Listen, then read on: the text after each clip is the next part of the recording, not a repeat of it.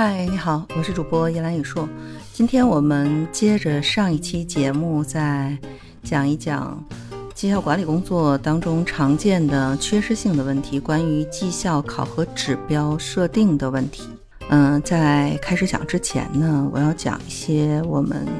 经常看到的很多人力资源的小伙伴在认知里边是和业务部门离得会比较远。甚至啊，你会看到很多人不愿意和业务部门接触，骨子里边就会觉得说，只要我把我的流程工作看住了，不出差错就可以了。他们业务部门做的事情和我也没有什么样的一个关系。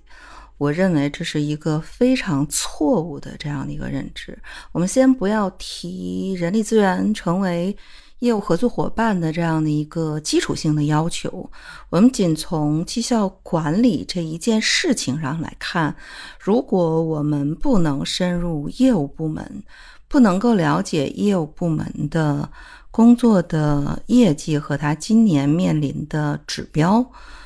嗯，那么实际上我们在做绩效管理工作的这个过程当中。无论你是设计所谓的绩效管理的这个体系，还是你去优化你绩效管理的工作，你仅仅能够做的，就是我们经常看到的业界的人力资源管理部所谓的绩效管理的这个模块，仅仅是负责流程和事务上的这样一个操作。你最多能够去做的一个事情，就是日常的在程序设定好之后的。流程事务的组织工作，而这样的一个事务性的组织工作，对企业的绩效管理，事实上是没有任何的推动的价值的。所以，不要讲说我们其实是做人力资源的，我们不是做业务部门的，所以业务部门的这些事情，他们的问题跟我都没有关系。如果你是这样的一个出发点。哪怕是你做了很多年的人力资源，你也只能定位于流程事务性的这样的一个工作的积累，你不可能做到一个很高层面的人力资源的业务专家。那么回过头来，我们嗯再去看绩效管理的这样的一个目标的设定，我们可以从大类上去划分。一种是结果的这样的一个目标，比如我们经常看到的，对销售业务体系的销售毛利润，嗯，比如说我们的经营利润，比如说我们的主营业务收入，甚至我们的日常的职能部门涉及到预算费用的这样的一个管理。那么还有一类的这样的一个绩效的目标是行为目标，行为目标是基于结果目标设定了之后，员工的日常的这样的一个行为，比如说我们。要实现一个什么样的结果，然后我们要怎样去操作？那这个行为的目标的这个设定，也是切近于我们绩效管理目标的一个必经的一个过程。而往往我们在制定所谓目标的时候，都会基于所谓的 STAR 法则。那 STAR 法则基本上 S 就是具体的，它反映比较阶段的、很详细的这样的一个目标。那么 M 呢，基本上我们通常的定义是可以量化的一些指标。当然啊，这个可量化的指标对有一些岗位是可以量化的，有一些的是不能够量化的，要用行为目标的拆解来去填补不能量化的这样的一个缺憾。那么 A 呢，是指我们设定的目标应该是可以能够达到，也可以实现的。假如说，呃，一个部门它现在承载的业务每年的销售额只有一百万，那你要求在没有任何资源投入的情况下，第二年你就需要它的承载的这个目标达到两千万，这个基本上是不太容易实现的。那么，R 是指相关的公司部门目标的这样的一个一致性，T 呢是我们在以时间为基础的这样的一个阶段时间内我们对目标达成的这样的一个结果。那了解这个结果目标和行为目标的时候，嗯，对人力资源小伙伴提出的这样一个要求是什么呢？我们目前百分之九十市场上的人力资源部是没有办法切入到绩效分解的这样的一个过程。基本上在公司内部，可能差不多，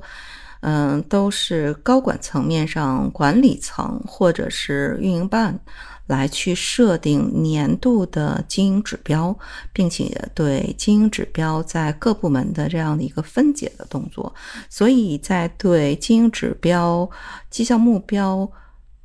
确定和分解的这样的一个过程，人力资源部是没有办法很紧密的切合的。当然，如果你不知道这样的一个目标分解的过程的时候，你只能做一个执行层，那么执行层实际上还是可以在行为目标的驱动上去做一些努力和工作的。